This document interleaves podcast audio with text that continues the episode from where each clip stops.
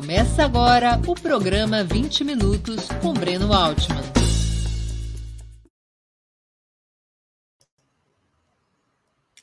Olá, bom dia. Está começando agora mais um programa 20 Minutos. Hoje é 20 de setembro de 2022 e nosso entrevistado será Márcio Pockmann um dos principais economistas do país, historicamente vinculado ao Partido dos Trabalhadores, graduou-se pela Universidade Federal do Rio Grande do Sul e fez mestrado e doutorado na Unicamp, onde atualmente é professor titular. Foi presidente do Instituto de Pesquisas Econômicas e Aplicadas nos governos Lula e Dilma entre 2007 e 2012 e presidente da Fundação Perseu Abramo de 2012 a 2020. Antes de começarmos, eu queria lembrar a vocês como é essencial a sua contribuição financeira para o desenvolvimento e a manutenção do jornalismo de Ópera Mundi. São cinco formas de contribuição: a assinatura solidária no site www.operamundi.com.br/apoio, a inscrição como membro pagante do nosso canal no YouTube, a feitura de um super chat ou super sticker durante as nossas transmissões ao vivo. O valeu, valeu demais quando você estiver assistindo os nossos vídeos gravados. E a qualquer momento você pode mandar um pix para gente. Nossa chave é apoie.operamundi.com.br. Além dessas formas de contribuição, a gente pede que você sempre dê like, clique no sininho, compartilhe nossos programas e nossos conteúdos com seus amigos nos seus grupos de Telegram e WhatsApp. Quem ainda não estiver inscrito em nosso canal, também é a hora de fazê-lo. A mais eficaz de todas as armas contra as fake news é o jornalismo de qualidade. Só o jornalismo de qualidade coloca a verdade acima de tudo. E esse é o jornalismo que Opera Mundi busca fazer todos os dias. Bom dia, professor. Muito obrigado por aceitar nosso convite. É uma honra ter sua presença aqui no 20 Minutos. Bom dia a você, a equipe da Opera Mundi e a todos que nos estão nos acompanhando nesse momento. É certamente para mim uma satisfação poder fa fazer parte desse diálogo de construção de uma opinião que não seja a que predomina atualmente no país. Professor, por falar em opinião predominante, quase dois anos atrás, Joe Biden, ao assumir a presidência dos Estados Unidos, anunciou um plano econômico propondo injetar 6 trilhões de dólares na economia do país em oito anos, e alguns economistas de esquerda chegaram a apontar que estava chegando ao fim a era neoliberal, com o Estado retomando as chamadas políticas keynesianas, tanto nos Estados Unidos quanto na Europa. Mas o que a gente tem assistido atualmente é inflação alta e persistente, mesmo antes da guerra da Ucrânia, forte tendência recessiva, queda contínua dos salários reais, é, apesar de uma relativa recuperação do emprego em certos países. Esse diagnóstico de que o neoliberalismo estava chegando ao fim estava precipitado, a gente e estava limitado à ideia de que o neoliberalismo se limita à austeridade fiscal? Bem, é, o tema do neoliberalismo ele precisa ser contextualizado. É? é? de fato algo que é, se relaciona diretamente ao, ao movimento que se inicia nos anos 70 de esgotamento do projeto de modernidade ocidental dentro desse declínio do Ocidente enquanto centralidade mundial, o receituário neoliberal, estabelecido aí pela junção de Margaret Thatcher é, no, na Inglaterra e Ronald Reagan nos Estados Unidos, logo no início dos anos 80, foi, de certa maneira, um movimento político e econômico com o objetivo de assegurar a centralidade dos Estados Unidos e impediram o deslocamento é, do centro do mundo, a meu modo de ver, para o Oriente. É, então, nesse sentido, a, o receituário neoliberal tem mais a ver, digamos assim, com o, o, o norte global, com o centro, antigo centro dinâmico do mundo. Mas o fato concreto é que, que para que pudesse os Estados Unidos responderem aos problemas de hegemonia colocados já nos anos 70, de certa maneira, envolveu a periferia ocidental, a América Latina, América Central e o Brasil.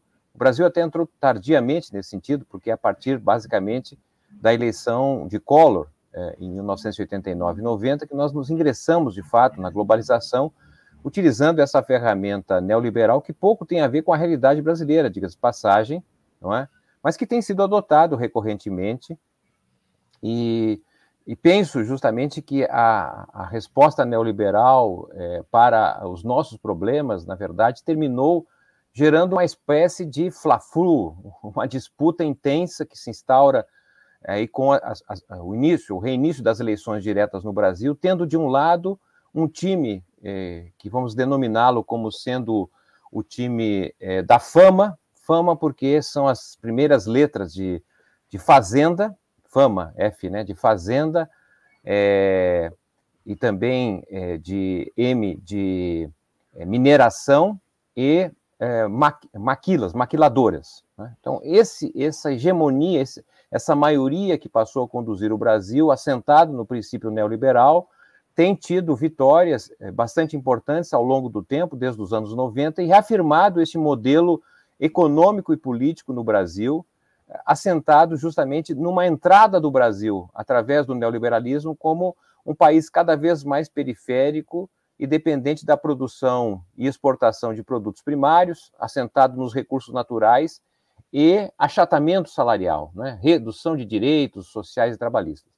Mas tem um outro lado que tem também se posicionado, tem tido algumas vitórias, mas também derrotas, que é, digamos assim, a turma do vácuo, é, VED, ACO, vácuo que seria justamente o valor agregado e conhecimento, a tentativa do Brasil responder ao a, a esse movimento de, de, de, deslocamento do centro dinâmico do mundo para o Oriente, através, então, de, da produção com maior valor agregado, com maior conhecimento. E nós tivemos governos com essa, essa, essa tentativa de mobilizar as forças e responder a esse quadro internacional.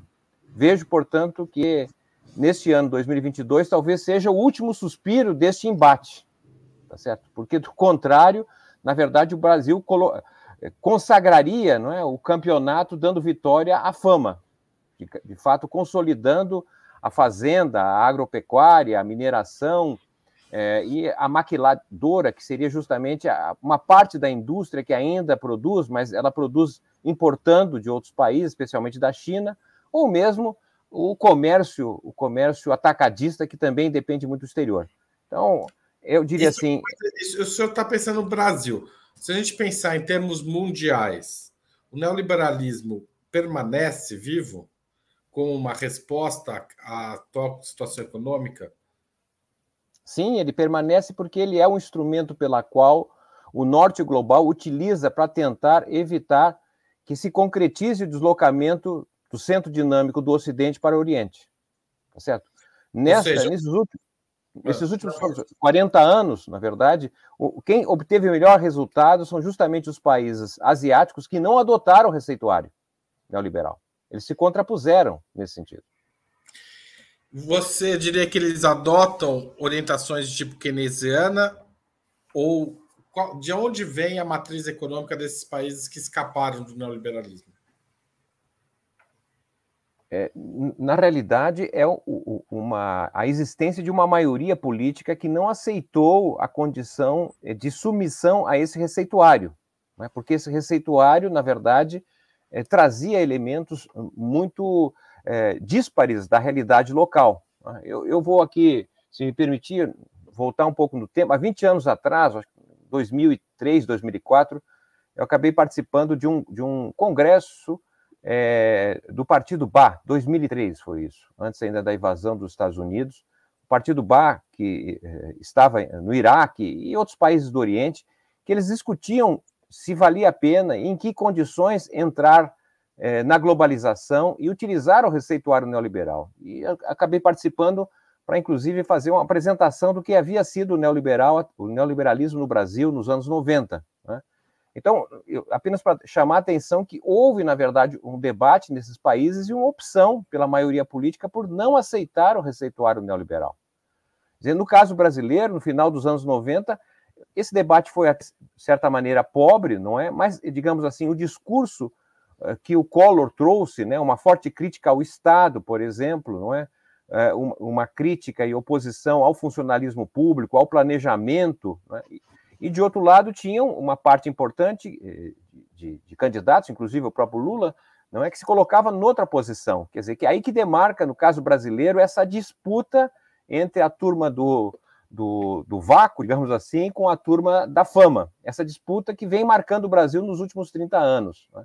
Agora, no mundo, o norte global, apesar de, de haver mudanças é, mais recentes, não é? Mas eu, eu, acredito que ele ainda segue sendo o núcleo pela qual se organiza a maioria política nesses países do norte global. Eles não têm tido muita alternativa, diga-se passagem. Há espaço para políticas keynesianas é, especialmente políticas públicas que expandam gastos e investimentos estatais, também impulsionando os negócios privados, pra, e nesse, dessa forma ampliando a geração de emprego, renda, recompondo o mercado de consumo, para que se estabeleça um novo ciclo de crescimento, ou é, as políticas de financiarização do capital fizeram esse tipo de política perder sentido, ou pelo menos perder potência quando a gente pensa, inclusive, na situação dos Estados Unidos e da Europa? Pois é, é, é eu não sei como responder se é uma pergunta geral ou uma pergunta mais para o Brasil. Não, é? não estou pensando em termos gerais do mundo mesmo. Esse, esse norte é, é, que, a que o senhor se refere, né, esse centro, esse mundo que, tem, que usa o neoliberalismo, tem espaço para esse tipo de, de. tem espaço para políticas de aceleração via keynesianismo, ou mesmo esse tipo de, de, de, de política está é, tá encalacrada? Veja, o, o, neoliberalismo não significa redução do Estado, significa reorganização do papel do Estado. Não, é? Não há, é, pelos indicadores é, internacionais, é, trajetória de redução do tamanho do Estado. É? Houve, em momentos pontuais na Inglaterra, é? Mas, de maneira geral, todos os países seguiram aumentando ou a carga tributária ou o gasto público. É? Então, olhar essa ideia de neoliberalismo pelo, pela questão do gasto não me parece a mais adequada, até porque não houve redução. O que se tem, na verdade, é uma, uma, uma nova composição do gasto, em que o gasto uh, reorganiza-se fundamentalmente para, no caso, as forças militares, e na questão de do, do pagamento de serviços de dívida, na financiarização. Né? Então, é esse movimento que tem permitido, digamos assim, a Europa e mesmo os Estados Unidos operarem dentro de um contexto em que são regiões que estão ficando para trás. Eles não têm mais nada a dizer para nós no Brasil, diga de passagem, tá certo? Enquanto aquela figura de olhar para frente, é? a Europa cada vez mais é? se, se assemelha a um museu do passado, tá certo? E os Estados Unidos, uma espécie de hospício, na medida em que há uma disputa é, sanguinária, inclusive, sem muita saída, sem muita perspectiva, não é?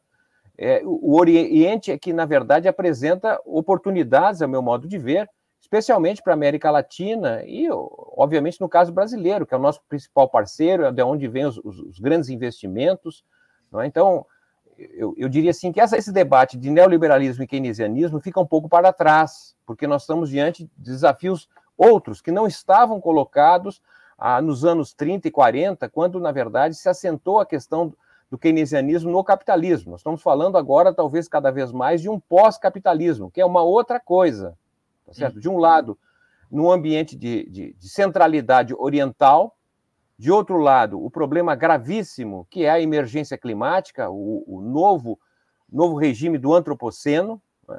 que não é possível mais sustentar uma estrutura produtiva em bases do passado, fortemente agressivas ao meio ambiente, que considerava a natureza como uma espécie de recurso natural ilimitado. E, por fim, e talvez de grande importância, que é a questão da era digital, que está redividindo o mundo em dois grandes blocos de países. De um lado, os países que produzem e exportam bens e serviços digitais, que são aqueles que têm melhores condições de oferecer emprego de qualidade, e de outro lado, nós temos os países que são consumidores, não produzem internamente, portanto, importadores de bens e serviços digitais. Né? Infelizmente, no caso brasileiro, latino-americano, nós estamos nesse segundo bloco, nós somos consumidores. Né? E nós estamos consumindo, pagando os bens e serviços digitais através das exportações de produtos primários. Essa equação não dá certo, tá certo? Essa equação não dá país. A não ser a gestão, a administração do caos, a postergação do caos, a gestão moral da pobreza, que é o que nós temos visto ultimamente. Agora, é, de certa forma, você chamaria essa tendência de Estados Unidos e Europa de tentar é, colocar os países da América Latina de, nessa situação de divisão do trabalho em que é, cabe a, a nós, essencialmente, fornecer matérias-primas e produtos agrícolas, você chamaria isso de imperialismo ou você também daria outro nome? Bom, de fato, o que, o que aconteceu do ponto de vista do capitalismo no Brasil, né, se a gente olhar é, e entender que o capitalismo de fato se consolida a partir da abolição da escravatura, portanto, a partir de 1888, 89, nós temos é, cerca de 13 anos de capitalismo no Brasil. Esses 13 anos podem ser divididos em três períodos distintos. Né? Nós te, teríamos o primeiro período, que foi justamente quando o capitalismo se instaura e se consolida, que coincide com a chamada República Velha, de 1889 a 1930, né, que deixou, na verdade, uma massa abundante de força de trabalho de fora, que gerou é, uma série de conflitos né, conduzidos pelo banditismo social e pelo fanatismo religioso, canudos, né, lampião, etc. E depois nós tivemos um segundo período de modernização capitalista, que foi basicamente entre as décadas de 1930 em 1970. Né? Um, um, um, espetáculo do ponto de vista da expansão material do capitalismo brasileiro, sua modernização, a despeito, de certa maneira, do bloqueio político a, a qualquer reforma civilizatória do capitalismo, né? sem reforma agrária, sem reforma tributária, sem reforma social. Mas, inegavelmente, é um período que o país cresceu muito, a renda per capita cresceu em média 3,3% ao ano, contra 0,7% no primeiro período. O, segundo, o terceiro período do capitalismo brasileiro é o que nós estamos assistindo a partir da década de 80 para cá, que são quatro décadas de declínio do capitalismo brasileiro. Esse período, basicamente, sabemos que tem, obviamente, anos, governos em que houve crescimento econômico, inclusão social, uh, aprofundamento da democracia nos governos do PT, mas olhando as quatro décadas, o que, que nós temos, na verdade, é um declínio do capitalismo brasileiro, nós respondíamos por 3,2% do PIB no mundo em 1980, hoje respondemos por 1,6% do PIB mundial. Né? E a, a, a, o crescimento médio do país ao ano foi apenas de 0,6% ao ano. Ou seja, esse período dos últimos 40 anos no Brasil é o período pior do ponto de vista do desempenho econômico do capitalismo brasileiro nas últimas 13 décadas. Né? Então, esse declínio do capitalismo ele vem sendo gerido por políticas macroeconômicas que, de um lado, mantém o estoque de riqueza velho, ou seja, daquele ciclo de industrialização que, em que a burguesia industrial se converteu em rentista e, portanto, vive é, de juros, são os amantes do juro, é uma base política que sustenta altas taxas de juros no Brasil, e, de outro lado, uma burguesia industrial que se converteu em comerciante, porque ela importa produtos, insumos e monta ou vende diretamente no mercado interno. E, portanto, esta parte da burguesia comercial, ela depende, na verdade, da valorização do real. Ela é amante de taxas de câmbio elevadas. Essa é a maioria que conduz o país e forma o time da fama, tá certo? É da, da fazenda. E a maquiladora. É, exatamente, exatamente. Mas, de outro lado, há resistência nesse sentido, tá certo? Que tenta, na verdade, reorganizar uma maioria em torno de um outro movimento. E essa, isso se expressa do ponto de vista da política, e que, e que talvez esse ano esteja demonstrando uma situação nova, que é uma divisão um pouco desse centro aí da, da, da fama que se desgastou. É? Mas esse é um caminho próprio do Brasil. O problema é que o Brasil não tem projeto nacional, ele não sabe onde quer ir. É? Nós estamos numa encruzilhada. E, e nesta encruzilhada, o que está acontecendo é que nós estamos nos submetendo a uma condição periférica da China, não é? Muito grave não obstante ser o principal parceiro comercial do Brasil, mas o Brasil é, é, transfere, na verdade, é, produtos de, de, bens primários que, que poderiam ter valor agregado, que poderiam é, ter a inclusão tecnológica, tá certo? Nós não temos isso, mas de toda maneira é um espaço para a política de é, reindustrialização. Né? Mas é, se não tem projetos, não tem encaminhamento, nós vamos, na verdade, nos alinhando a essa situação de, de país primário exportador, ou seja, a gente vai consolidando uma entrada na era digital como consumidor de bens digitais e dependendo das exportações de, do agronegócio, porque se, se não houver essas exportações, nós nem acesso a esses bens e serviços digitais nós temos.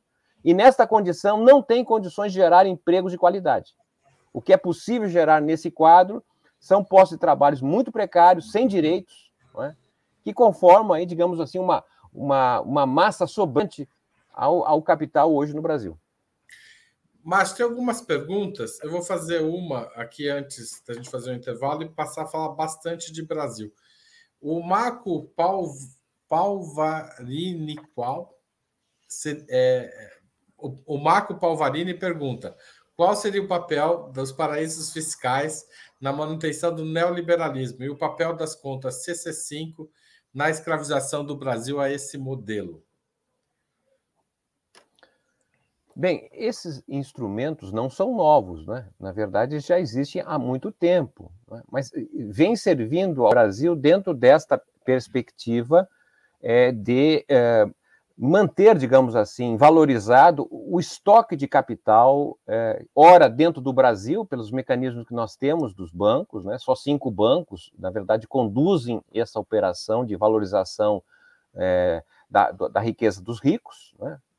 É, mas também tem a possibilidade para colocar em xeque qualquer governo o deslocamento para esses chamados paraísos fiscais, cuja valorização é relativamente muito baixa, mas tem uma alta segurança. Né? Então, é, é, é, esse instrumento, digamos assim, que os ricos têm utilizado em, é, em, em diferentes países para evitar, para constranger a possibilidade de haver políticas que é, tenham um sentido diferente da financiarização. Não é? Então, é, é, é, são instrumentos que, que, que existem. É, eu me lembro que no governo do presidente Lula, o, o ministro da Fazenda, Guido Mantega, se manifestou várias vezes, informando, a partir inclusive da crise de 2008, que não seria possível, no capitalismo do século XXI, continuar havendo esses paraísos fiscais, porque, na verdade, são um desvio do ponto de vista é, é, do, do, controle ou da condução do investimento nas economias. É porque eles são uma espécie de campo seguro para a fuga do capital quando ele se sente ameaçado. E isso cria a inviabilidade de, de fazer, de buscar alternativas, certo? Sim, mas isso eu diria assim, é uma questão de natureza política, né? porque, por exemplo, o Brasil é, tem, na verdade, uma massa de recursos depositados internamente. Há recursos depositados externamente. A contabilidade não é muito transparente, mas existe. Né? Mas a maior quantidade de recursos estão nos bancos que é, se mantêm estimulados por, pela taxa de juros. Né? Mas esse recurso poderia ser deslocado para atividades produtivas se houvesse rentabilidade superior à taxa de juros. Né? E isso seria possível do ponto de vista político, porque o país é um país em construção, nos falta de tudo. Não é? E nós temos tecnologia, inclusive, para poder construir ainda o que nos falta. Não é uma tecnologia é, que nós não desconhecemos para habitação, para infraestrutura, por exemplo, não é? ou mesmo educação, saúde, entre tantas áreas. Mais do que isso, né, nós temos também mão de obra qualificada, inclusive está saindo do Brasil, mas nós temos mão de obra qualificada, nós temos dinheiro, recurso disponível, é, nós temos tecnologia e o que fazer. Quer dizer, os elementos econômicos estão dados para o país dar um salto. Mas isso não ocorre por conta, eu diria assim, do tipo de maioria política que nós temos. Então, é uma equação política que, de certa maneira, podia romper com os nós que hoje impede, digamos assim, o Brasil sair da condição de estar já nove anos né, estagnado né, e ainda convivendo com inflação. Eu diria assim, uma espécie de estagflação, estagnação da renda e alta inflação. Tem mais uma pergunta rapidinha aqui que ele, o, o Júlio César Beraldi pergunta: Márcio, sem subsídio estatal para abaixar os preços dos produtos industrializados brasileiros, é viável? A indústria brasileira é viável? Bom, esse é outro debate bastante interessante a respeito de qual encaminhamento é, para um, uma perspectiva de reindustrialização do Brasil. É, eu, eu, acredito, sinceramente, que nós deveríamos começar não pelo, pela cobertura, mas pela base. seria muito importante nós fortalecermos é, já setores que são fortes no Brasil. O Brasil é uma potência agropecuária, mas é, de certa maneira, vulnerável pela dependência que tem é, de produtos é, do exterior, né? por exemplo, no caso de fertilizantes, sementes, maquinários. Essa é uma área que o Brasil poderia internalizar, produzir internamente, pois dá melhores possibilidades de ocupação, nós temos tecnologia, poderíamos fazer isso. Né? Há outras áreas pelas quais o Brasil poderia avançar, como é o caso do, do complexo industrial da saúde. Né? Cerca de 95% dos insumos do país são é, importados. Né? Isso é possível fazer pelo setor privado, em parceria possivelmente com o setor público, mas há também áreas novas pelos quais o Brasil poderia avançar se não houver parceria privada, seja internacional ou interna nacional, o próprio Estado precisaria protagonizar. Por exemplo, eu imagino a necessidade de termos uma espécie de Petrobras né, para a Amazônia, não para o petróleo, mas do ponto de vista da biotecnologia, né, a riqueza, a diversidade que, a, que, que aquele bioma pro, produz. Se, se, nós não organizarmos através do Estado, eu, eu, eu, encontro dificuldade de ver na iniciativa privada poder fazer. Né? Nós temos um outro bioma fundamental no Brasil, que é o bioma do Oceano Atlântico. Nós temos uma área litorânea e um, uma reserva que é nossa, do ponto de vista da dominação, é, é, do Oceano Atlântico. É? A Petrobras fez investimentos importantes, ela arranhou, na verdade, uma parte do fundo do mar e encontrou petróleo.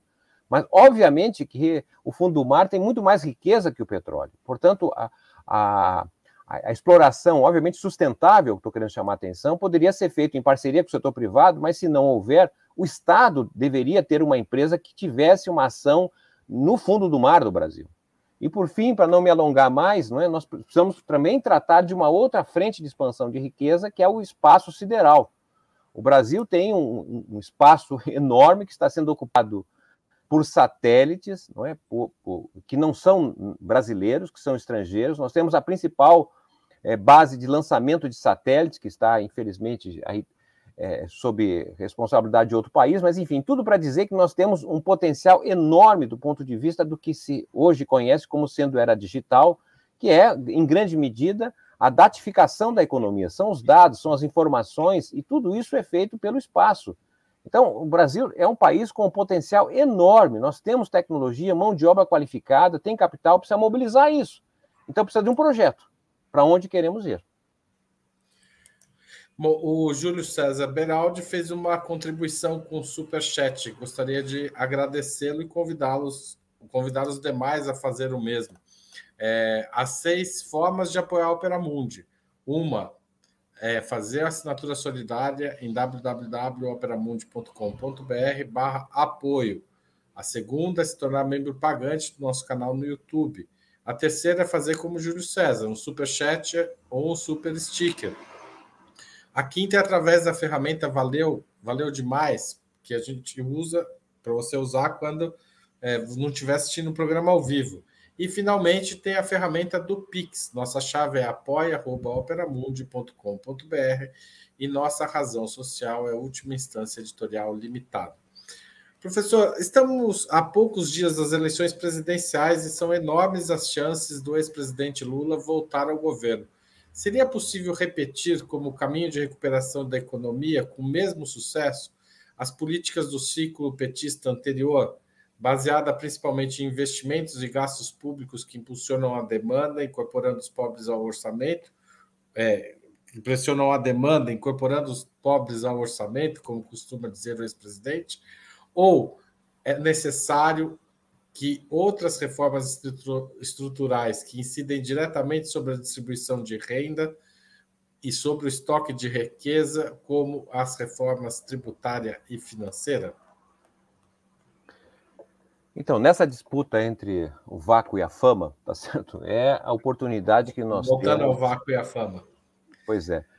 É, de certa forma, a, a possibilidade que nós temos, tá certo, para interferir eu diria assim, favoravelmente a essa, essa saída do Brasil pelo conhecimento e pela produção, pela reestruturação produtiva com um maior valor agregado, porque é aí que abre possibilidade de geração de empregos com direitos e, e de forma ampliada. Né? Do contrário, é o que nós já conhecemos aí, são empregos de baixa qualidade, de questionável produtividade, com acesso a direitos parciais, muito limitados, enfim.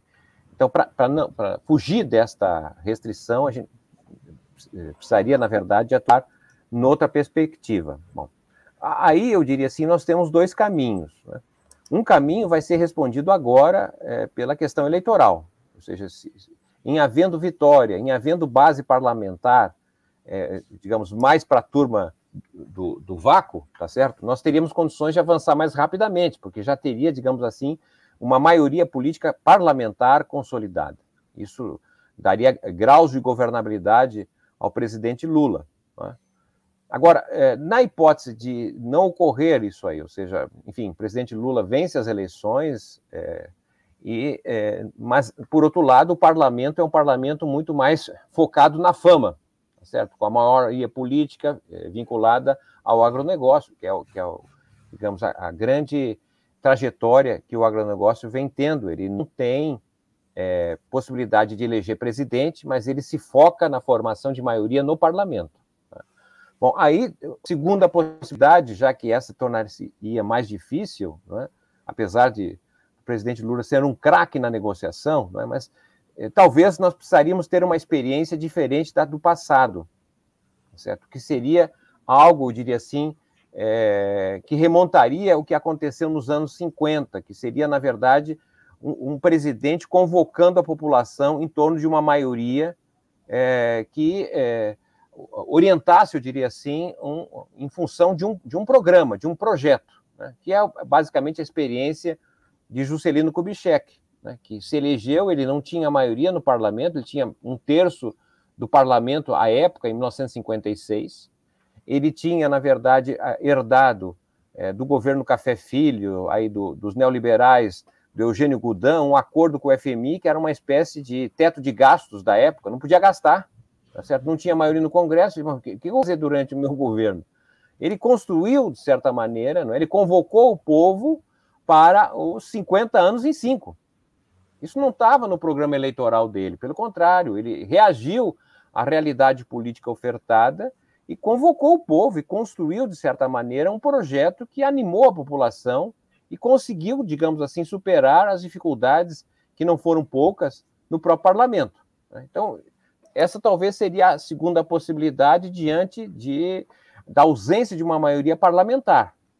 Mas isso precisaria, na verdade, convocar o povo em torno de um projeto, de uma perspectiva que, é, infelizmente, eu percebo que o debate que nós temos hoje é um debate pobre, não é? Ele resulta justamente de uma eleição plebiscitária. E toda eleição plebiscitária, na verdade, ela não permite oferecer muitas luzes em relação ao caminho do futuro, projeto de futuro para onde é que nós vamos. Eu até entendo, porque, infelizmente, é essa a realidade que nós temos, não é? Então, eu deixaria essas duas possibilidades para como encaminhar. Ou teremos maioria parlamentar, isso facilitaria o caminho do ponto de vista de, de, de uma vitória consagradora é, do valor agregado, do conhecimento, da reorganização do país, do reposicionamento do Brasil no mundo, né? ou se isso talvez não for possível pela via parlamentar, então uma ação de convocação da população em torno de, uma, de, uma, de um instrumento é, em que agregasse e formasse uma maioria política consistente para essas ações. O, o senhor acha que a reindustrialização do país depende do Estado assumir um papel maior na produção econômica. Nessa, nesse processo de aumentar o papel do Estado, caberia reformar, criar e ampliar empresas estatais? As empresas estatais, o Brasil precisaria de mais e melhores estatais? O senhor citou uma estatal para o oceano, né? eventualmente, caso a iniciativa privada não faça. Onde que falta Estado na economia brasileira?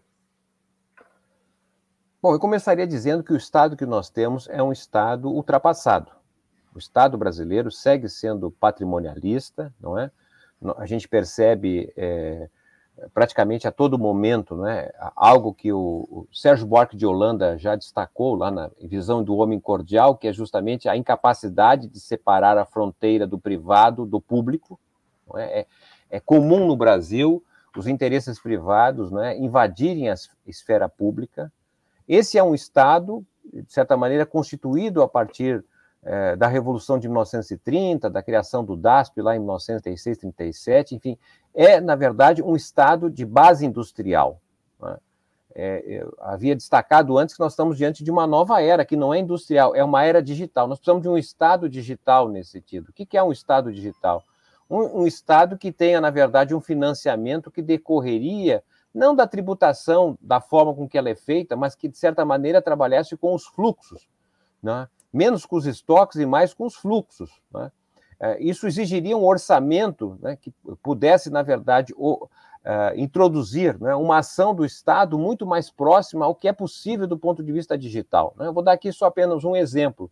É, é, em, em 2020, em função aí do isolamento, da pandemia, etc., o Congresso Nacional né, é, continuou se reunindo, aprovando as leis, discutindo, nem entro no mérito, mas enfim, ele continuou funcionando, mas não de forma presencial, tá certo? A questão que, se estabelece hoje é necessário um Congresso que esteja toda semana operando? Quanto custa isso para o Brasil? O deslocamento de deputados, senadores suas cidades, o custeio em Brasília? Será que nós não poderíamos operar de outra maneira? Esse é um exemplo mais visível, mas isso obviamente se desloca para todas, quase todas as áreas de intervenção do Estado. É possível, portanto, ter um Estado mais enxuto desse ponto de vista, é? reorganizado do ponto de vista de uma era digital. O que, que é uma era digital? Que, onde é que o Estado deve intervir também? Não é possível que nós continuemos, tá certo, de forma é, cada vez mais subdesenvolvida e dependente do exterior em relação às tecnologias. É? Nós estamos aqui utilizando uma ferramenta que não é brasileira, mas será que nós não temos capacidade de produzir é, instrumentos de webconferência como esta aqui, tá certo, nacional? Será que nós não nós poderíamos. Já tivemos, inclusive, que acabaram descontinuadas, mas. Não, exato. Eu pertenço a uma universidade, por exemplo, que até os anos 90 não utilizava a Microsoft, utilizava a ferramenta é, livre, tá certo? E de repente passou a usar o Microsoft.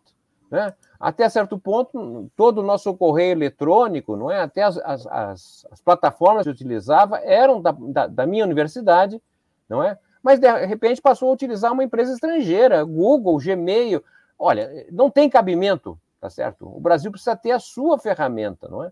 Assim como no passado, nos anos 30 e 40, o movimento sindical, os trabalhadores lutaram, por exemplo, por uma cesta básica de alimentos, que foi a, a, o instrumento que criou, inclusive, o salário mínimo, etc. Nós precisamos hoje de uma cesta básica digital, tá certo? Se quisermos formar uma maioria dentro dessa nova era digital.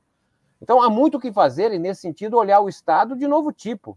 Tá certo? Nós temos hoje um, um país que apenas 13% do nosso PIB está digitalizado, tá certo? Uma economia ainda que, que, está gatinhando na digitalização. Você pega a China, quase mais de 40%. Então, é, é preciso avançar num outro tipo de Estado que não seja a repetição do passado. Sobre a questão digital, tem uma pergunta interessante também do Júlio César, é, que ele diz: Márcio, há trabalhadores hoje que têm renda baseada em ferramentas virtuais a pessoas que ganham renda com likes no Instagram. Essa forma de renda é viável? Ela é produtiva? Ela deve ser fomentada? Bem, o Júlio está destacando por questões muito interessantes, instigantes. Agradeço, porque de fato esse é um tema. Nós estamos assistindo no Brasil a dissolução da relação salarial, né, que era basicamente a centralidade é, de um projeto que vem lá dos tenentistas dos anos 20 e 30, de construção de uma sociedade salarial, que daria então identidade, pertencimento, ou seja, você teria um emprego assalariado com é, as características é, identificadas por direitos sociais e trabalhistas, sindicatos, justiça do trabalho, etc.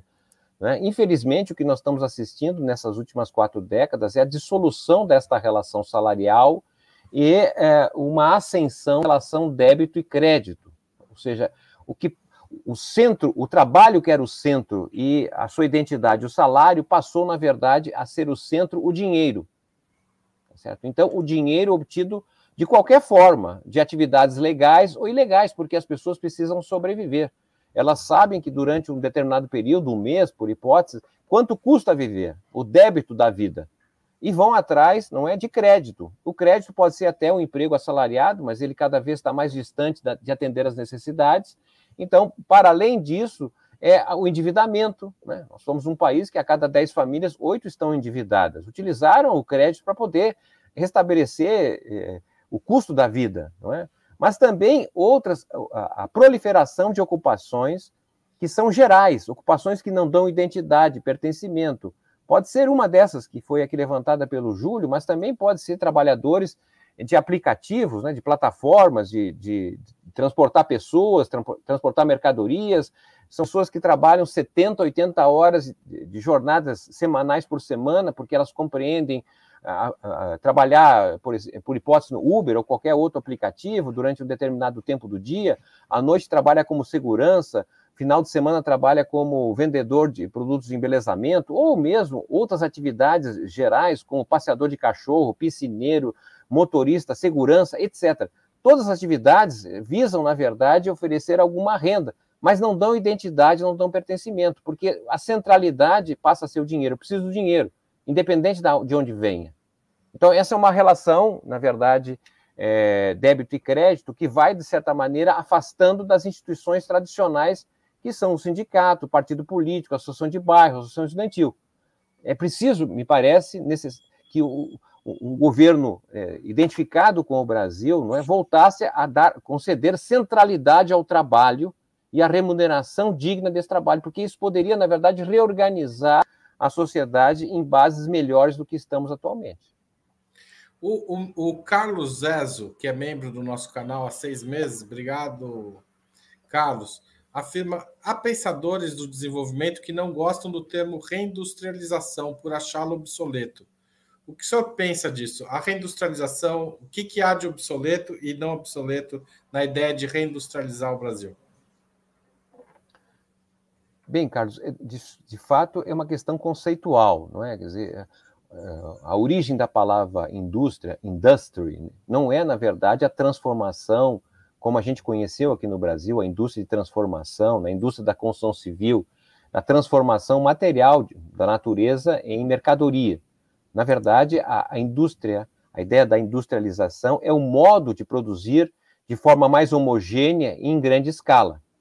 Por isso que a gente pode, inclusive, falar na indústria financeira, pode falar na indústria agropecuária, pode até falar da indústria de serviços. Né? A, a, ideia da desindustrialização, ela, ela, ela tem sido adotada é, é até para demonstrar, na verdade, que há é, uma perda não é, da capacidade do país de produzir é, de forma complexa, diversificada, integrada e articulada. Então, a desindustrialização foi demarcando uma espécie de especialização produtiva. O país produzia antes de forma complexa e diversificada, hoje produz de forma mais simples é, e é, setorializada. Não é, uma não é um, um, um, país complexo do ponto de vista da sua produção. Há uma perda de, de sistematicidade. Né? Então, a reindustrialização, não me preocupo muito com o conceito, tá certo? Mas o que nós precisamos, na verdade, é rearticular o sistema produtivo, né? porque a economia brasileira hoje é uma espécie de queijo suíço tá certo? É, está cheio de buracos. Exemplo, o Brasil crescer um ponto percentual no PIB, ele tem que crescer é, vários é, por cento, cerca de 15%, o seu, as suas exportações, porque ah, o crescimento econômico depende, na verdade, de trazer produtos de fora, porque a gente não produz internamente. Né? Então, é uma economia que se simplificou. Nós precisamos, na verdade, dar complexidade, integrar o, o complexo é, do petróleo e gás, por exemplo, articulá-lo com a indústria é, naval, articulá-lo com os componentes que poderiam ser reproduzidos aqui internamente pelo setor privado, nacional, estrangeiro ou mesmo estatal, se não houver essa condição para isso. É essa a minha, minha questão do ponto de vista da ideia de reindustrialização. Podemos utilizar outra política de desenvolvimento produtivo. O que menos me preocupa é o conceito, mas mais o conteúdo, né? para onde nós podemos ir de fato. O Babilac Bai, Ba, diz que achou muito interessante a ideia de estado, estados digitais e pergunta se você teria alguma sugestão bibliográfica a dar, assim, de bate-pronto. Se não tiver, não tem problema, não. Eu sei que não estava preparado para isso. Não, há a bibliografia sistematizada trabalhando nesta perspectiva de que o Estado, né, como nós tivemos um Estado é, absolutista no período agrário, depois um Estado mínimo liberal da transição para o capitalismo, depois um Estado que se desenvolveu mais industrial. É, Agora há uma discussão sobre que tipo de Estado seria esse pós-industrial. Mas eu aqui, assim, para te dar na, na, ponta da língua, em, em grande medida é uma, uma, literatura, inclusive, inglesa, é? de, de, língua inglesa. Eu vou ficar devendo, mas eu posso passar para a produção ali um, uma referência bibliográfica e, se vocês puderem repassar ao Babilac. A gente essa... coloca depois na descrição da, no primeiro comentário da, da do vídeo. Daí o, o Babilac volta aqui depois e pega, tá certo? Ó, o, o Cesário Silva também pergunta: o empreendedorismo é conceitualmente viável e pode dar uma sensação de per, pertencimento no eventual governo Lula? Quais são os limites e as potenciais da ideia de empreendedorismo na atual conjuntura? É, o empreendedorismo é, digamos assim, meu modo de ver, é claro, né, a palavra da moda. Né? No passado foi empregabilidade, por exemplo, é, tudo isso associado a uma, uma ideia de saída individual. Né? Então, dizer, diante da inexistência de saída para todos, os, os, os, uma espécie de darwinismo social, os, mais preparados, os mais qualificados, é? os, melhores empreendedores encontrarão saídas é, que é, os demais não terão essa possibilidade. Então, uma ênfase do ponto de vista individual, muito próprio do neoliberalismo, diga-se de passagem. Né? Mas empreendedor não é, é, de certa maneira, algo que é, é, necessita, dentro de uma perspectiva capitalista, um, um, uma saída que pode ser convergente com uma visão de todos. É, mas o fato é que o empreendedorismo ganhou dimensão dentro dessa, dessa dissolução da relação salarial. Na medida em que é, você tem um débito, você precisa de um crédito, então o crédito vai ser buscado pelo empreendedor. E, e, e seja a forma que for possível, com ou sem direitos, uma forma de atividade legal ou ilegal, ele precisa sobreviver. Então, ele, ele, é, ele faz da sua vida um empreendimento sobrevivência. E eu, inclusive, acredito que nós temos muitos empreendedores, mas em grande medida não são empreendedores, vamos dizer assim, de vocação, são é, empreendedores é, de, por necessidade, não tem outra alternativa. Se o país voltar não é, a crescer, ampliar o emprego assalariado com qualidade, com direitos, talvez uma parte importante desses empreendedores encontrarão outra alternativa que não seja a que atualmente eles se encontram. Márcio, é possível reorientar o desenvolvimento econômico na atual condição em que existe um oligopólio financeiro com cinco bancos controlando 87% dos fluxos de crédito e, na prática, se tornam verdadeiros donos da moeda brasileira? É, ainda mais se a gente considerar a independência do Banco Central. Como é que, como um governo Lula, um eventual governo Lula, deve lidar com essa questão do oligopólio financeiro? É, eu, eu, entendo gravíssimo né, o que está ocorrendo com o Brasil em relação a essa questão monetário-financeira. É? É, nós somos um país é, sem cultura democrática. Né? Nós tivemos, só na República, 38 é, presidentes e apenas 12 foram eleitos né, num ambiente democrático. Só 12. Então, isso tudo para dizer que a independência do Banco Central retirou não é, da, da do voto popular, da capacidade de é, decisão do povo para uma junta tecnocrática nesse sentido. É? E, e, nesse momento, a independência do Banco Central, não é, que é um momento chave, digamos assim, dessa inserção na era digital, o Brasil ficou descolado, eu diria assim, do desenvolvimento de uma tecnologia que pudesse abrir, nesta terceira década do século XXI, outras possibilidades monetárias. Né? Porque, veja, é, nós temos uh, no Brasil cerca de 113 bancos comunitários, por exemplo, que operam com moeda social. Eu, olhando o Brasil, nós temos uma parte do Brasil que, que depende basicamente da dinâmica capitalista, outra parte depende do Estado, né? E tem uma grande parte crescente que não depende do Estado e nem tampouco do capitalismo, tá certo? É, é um país de, de, com, com uma atividade, com uma economia muito híbrida.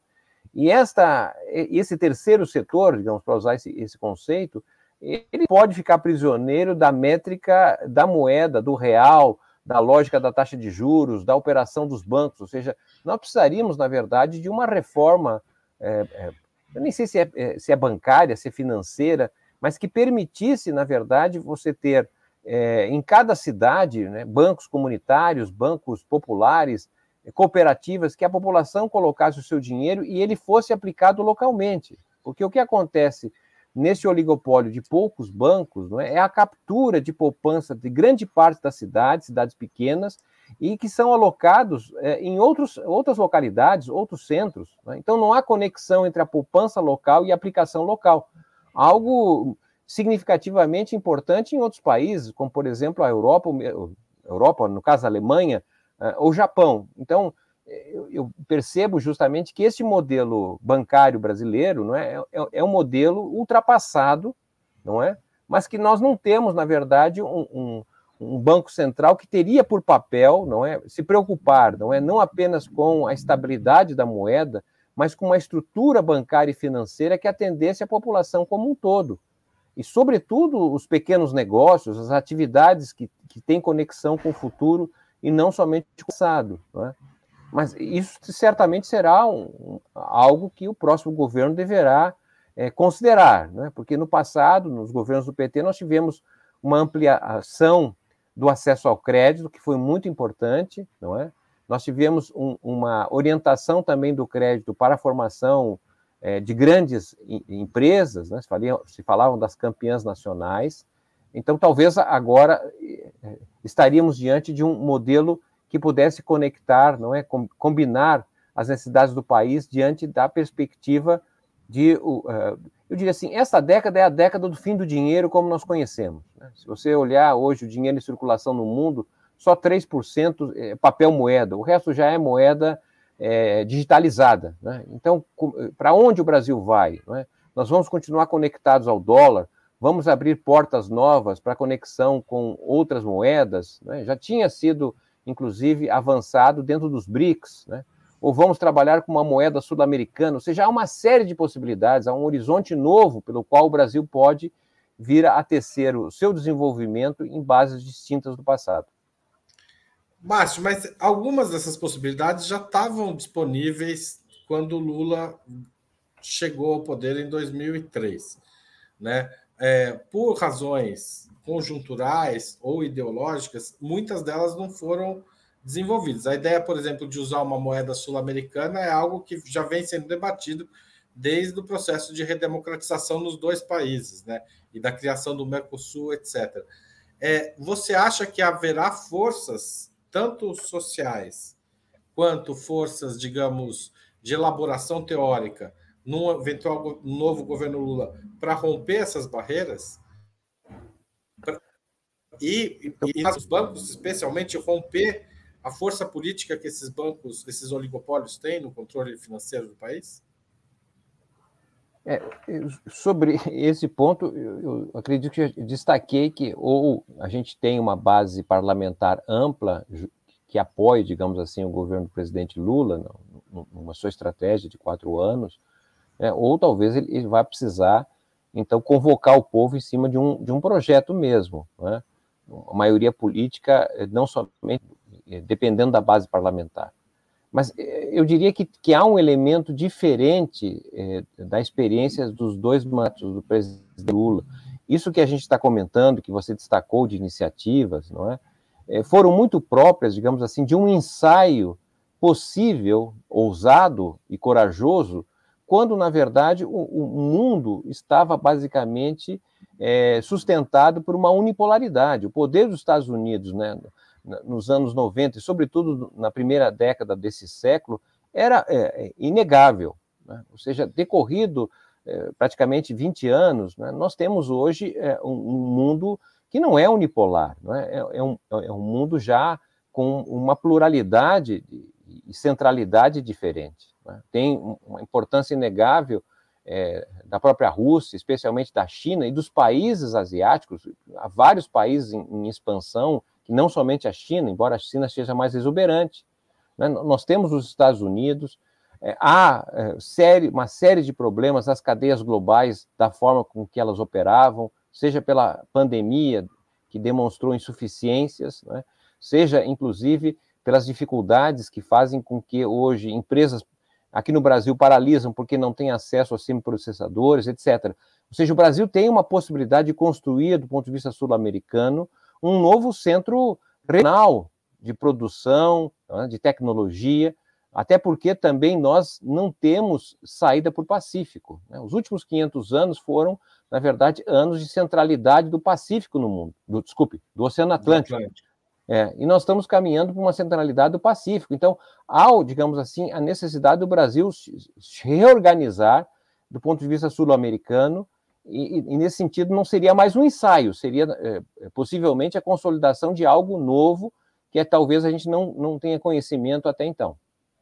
Ou seja, a hora do ensaio passou, agora é a hora de achar um caminho alternativo. Então, o ensaio era possível diante eh, do, impacto do poder quase que exclusivo dos Estados Unidos. Hoje, os Estados Unidos não estão sozinhos. Né? O Brasil pode negociar. É com os Estados Unidos? Não, não. Então com a União Europeia? Não. Então com a Rússia? Não. É com a China. Nós temos alternativas. E foi justamente nesse sentido não é, que eu vejo na década de 30 que Getúlio, não é, um homem que vinha eh, do setor do agro, agropecuário, não é?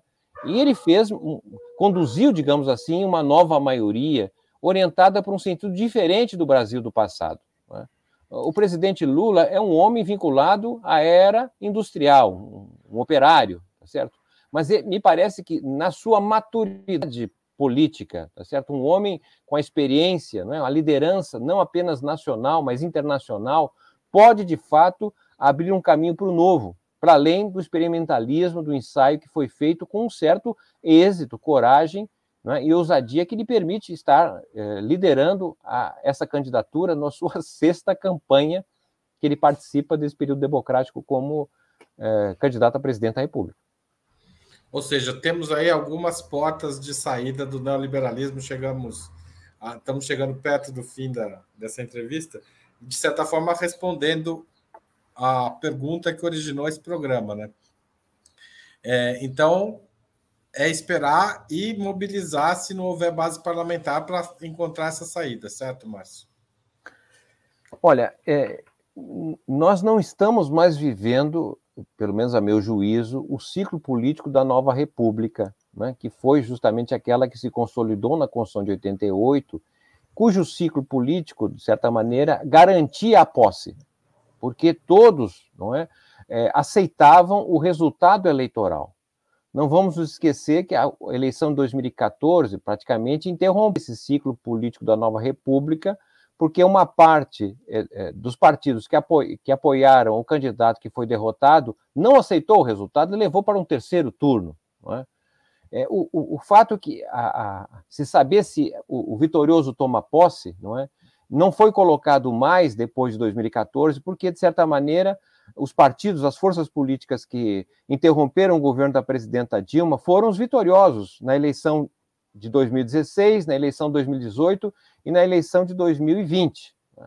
A dúvida é que possivelmente é, as forças que hoje estão no poder não, não sejam vitoriosas na eleição 2022. Então, penso que para nós eleitores né, é importante ficar claro, sobretudo os identificados não com o atual presidente, não é que não basta uma posição passiva enquanto eleitores. Eu votei, fiz a minha parte, vou para casa e aceitei o resultado. É necessário que nós estejamos convictos que, além de votarmos, precisamos ser a força que protagonize de fato a consolidação do novo governo e que tenha, de fato, uma orientação. Então, me parece que esse período que nós estamos vivendo agora guarda mais, mais é, característica com o ciclo político de 45 a 64, né, que era muito peculiar, é, candidatos a presidente serem questionados se poderiam tomar posse, a, até tentativas de obstaculizar, obstaculizar a sua posse. Então, essa é uma questão. Nós temos, infelizmente, dúvidas se o atual governante aceitará o resultado. Não é? isso, isso depende, digamos assim, de uma participação mais ativa do eleitor. Tá certo. É, a gente está chegando ao fim, Márcio. Queria agradecer demais essa entrevista, essa conversa, e vou fazer as perguntas que a gente sempre faz aos convidados no final dessas conversas. Qual livro você gostaria de sugerir aos nossos espectadores? Ora, há, infelizmente, nós estamos diante de uma quantidade e qualidade é, exuberante de, de, de, publicações no Brasil. Não é?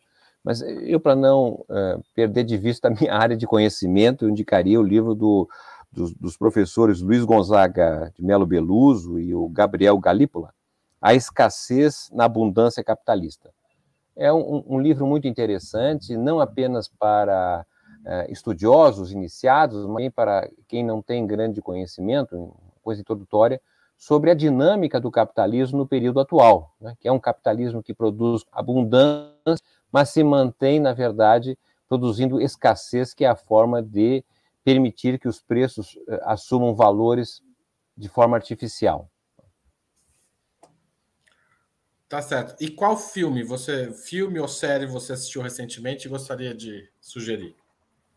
Eu assisti a semana passada e gostei muito, e me parece um, um um filme cuja atualidade nos diz respeito nessas duas semanas próximas às eleições, que é o filme O Debate, de Caio Blatt, Paulo Betti e Débora Boca. E parece que o Caio foi entrevistado aí do programa Opera Mundi, é, e é uma, é, é uma temática muito própria dos dias de hoje, não é? quando o apelo a, a, ao diálogo, ao, ao, debate, como forma necessária para que a, os eleitores possam tomar opinião e decidir o voto mais conscientemente possível. É, aliás, eu ia recomendar que as pessoas fossem assistir o quanto antes, porque não sei se a, a definição do que fica em cartaz e não fica depende muito dos resultados nas, nos primeiros dias. E então, quanto antes você vai, mais chance do filme ficar mais tempo em cartaz. Esse, esse filme é bem importante mesmo.